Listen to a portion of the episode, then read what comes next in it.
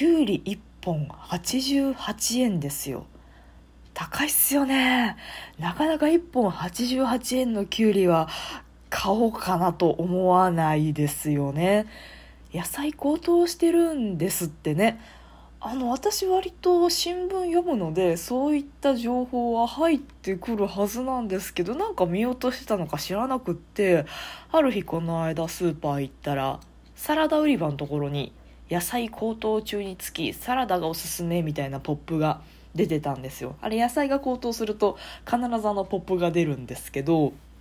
できゅうり1本88円は高いからまあ買わんと。でも緑の野菜が欲しかったんですよね。なんでかっていうとお弁当に私必ず緑のものと赤のものと黄色のものを彩りとして入れようとしてるんですよ、まあ、どうしても入れる時は諦めますけど、まあ、入れようとしててですね。で黄色はまあ卵焼きじゃないですか。もう安定の卵。卵焼きでクリアできてで赤もその大体こう人参とかあとケチャップ炒めとかでなんとかあと魚肉ソーセージもかな。でなんとかクリアするんですけどまあ人参も高いしっていうのでこれはねたまたま塩鮭が冷凍庫の中に眠ってたのででこれがねすげえ着色料っぽい色の塩鮭だったんですよ。あのものによってはちゃんと無添加ですって言ってこう無着色の塩鮭売ってると思うんですけど多分ね着色済みですげえ真っ赤っかというかオレンジっていう色の塩鮭だったんでまあ今回の赤はこれでいいかなと思って赤が鮭だったんですよね。で緑だけがどうしても今冷凍庫の中も冷蔵庫の中も探しても出てこなくってピーマンがねもう23切れ冷凍して切って保存してあるやつが23切れあるんですけどこれではちょっと物足りんなと思ってなんか緑の野菜と思ってスーパー行ってきゅうりが88円で売っててあこれどうしようかなと思って売り場うろうろしてたんですよ。まあ野菜高騰中なのでピーマンも1袋100円とかだし。であの立派なやつじゃないですよ。あのいつもびっくりしてるんですけど YouTuber のタニヤンさんっていうあの調理系かつ大食い系の YouTuber さんがいらっしゃって九州にお住まいなんですよね。でピーマンももちろん食材としてたまに出てくるんですけどうちの近所のスーパーで売ってるピーマンとタニヤンさんが使ってるピーマン同じピーマンだと思えないくらいなんですよね。タニヤンさんの使ってるピーマンってめっちゃ大きくてなんかみずみずしくって美味しそうなんですよ。でうちの近所に売ってるピーマンってすげえちっちゃいちっちゃいんですよね。なんかもう5センチぐらい高さでいうと5センチぐらいしかなくってほんと小ぶりなやつがそれこそ4個100円とかで売ってて割高じゃないですか。ああもう谷ンさんぐらいのね立派なあのピーマンが4個入ってて100円ならそれはいいかなと思うんですけどちょっとね小ぶりなの4つで100円は高いかなと思って、まあ、ピーマンを買い足すのを諦めうろうろうろうろしてたんですけど割とね野菜の高騰の影響がないやつ見つけました。貝割れ。貝割れは価格安定してますよね。あの多分ハウスというかあの多分こう野菜の高騰ってすいません新聞とか何も見てなくてネットのニュースも調べずに喋ってるんで嘘言ってるかもしれないですけど多分今回の長雨というか大雨の影響かなんかで高騰してるんだろうなと思っててでいわゆるその完全に室内で栽培するもの豆苗であったりとか貝割れであったりとかあと多分キノコ類もそうだと思うんですけどあっち系はね多分影響ないと思うんですよ。であ貝割れ安いと思って。貝割れが1パック49円だったかな。なんかそれぐらい。50円前後の価格で売っててあこりゃいいやと思って貝割れを買いました。いや久しぶりですね。なんかごくたまにそうやってどうしても緑のもんが見つからんっていう時に前に1回か2回ぐらいは買ったことあると思うんですけどまあ3回目に貝割れを買うのは3回目くらいですね。貝割れってあのパッケージ的には豆苗と似てるじゃないですか。で、まあ、豆苗といえばもう再生栽培ですよ。ちょん切って水つけといたらもう一遍こうニョキニョキ生えてきてもう一遍収穫できるっていうのが豆苗じゃないですか。でカイワレも同じようなこうパックに入っててなんか水の根っこの方に水がふわふわとついててお豆がふわふわとついててそこからニョキニョキ芽が生えてるからあれカイワレももしかして再生栽培できるのかなと思ってリボベジっていうんですか？おしゃれに言うと。できるのかなと思って調べてみたんですけどカイワレは再生栽培できないらしいですね。不思議ですよね。どっちも豆じゃん。なんか豆苗とそんなになんかフォルム変わんないじゃんと思ったんですけどカイワレは売ってる状態のその発芽で全部栄養素を使い切っちゃってるんですって。だからちょん切って置いといてももう育つための栄養があのスポンジの中とかお豆の中には残ってないので置いといても全然こう芽がニョキニョキ生えてくるってことはないらしいです。あそうなんだと思って。まあいいか49円だしね。それでも安いですから。いいやいいやと思って。で、えー、とだから卵焼きと塩鮭とでもやしとそうもやしもね関係ないですよね多分この野菜の強盗に。あもやしと貝割れをとりあえず炒めるみたいな。でめんつゆで味付けるみたいなのでなんとか今回のお弁当は乗り切ったっていう感じですね。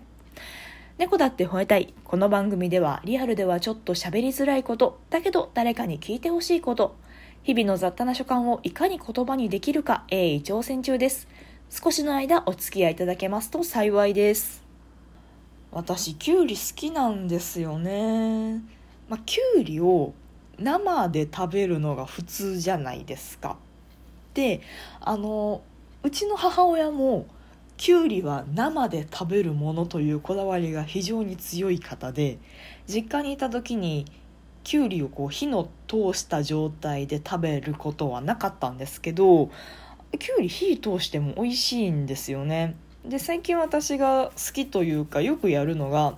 きゅうりをこう千切りにしてでもやしとかまあもやしなくてもいいかな、まあ、何でもいいんですけどとお野菜と炒めてでお肉も炒めて特に豚肉ですね。豚肉を炒めてできゅうりとか野菜とかを一緒に炒めてでお味噌とかポン酢とかで味をつけると夏にぴったり爽やかきゅうり炒め的なものができるんですよ。だってよく考えたらきゅうりとズッキーニってまあ似たようなもんじゃないですか。でズッキーニは火として絶対食べるでしょ？ズッキーニって生で食べれるんですかね？それも知らないや。調べとこう。なんですけどなのであのきゅうりって火としてもまあまあ美味しいんですよ。だからあのお弁当に生のきゅうりを入れようと思ったのではなくてですね。あの火通したきゅうりなんか炒め物かなんかにしてお弁当の具材にしようかなと思ったんですけどできなかったんですよね。であのきゅうりの千切りで思い出したんですけど私冷やし中華めっちゃ好きなんですよね。ほぼ私外食しないんですよ。割高なので。もう自炊した方が安いじゃないですか。その今言った例えば卵焼きと塩鮭ともやしと貝割れ炒めた野菜炒めで言うとめちゃめちゃ安く上がってるんですよね。卵今1個20円もしないぐらいででその塩鮭がねそれも安い時に買ったんですよ。100円いかないぐらい90円くらいかな？90円でで もやしと貝割れ炒めただけなんでこうもやし1袋が30円もしなくって貝割れが今言ったように50円くらいでって言ったら1食150円もいかないわけですよね。で外食したら大体こう1000円ぐらい今かかるじゃないですか。あそれだったらって1000円つったら自炊の10日分ですよ。それはなんかすごい贅沢に感じてしまってあんまり外食しないんですけど冷やし中華だけは別なんですよね。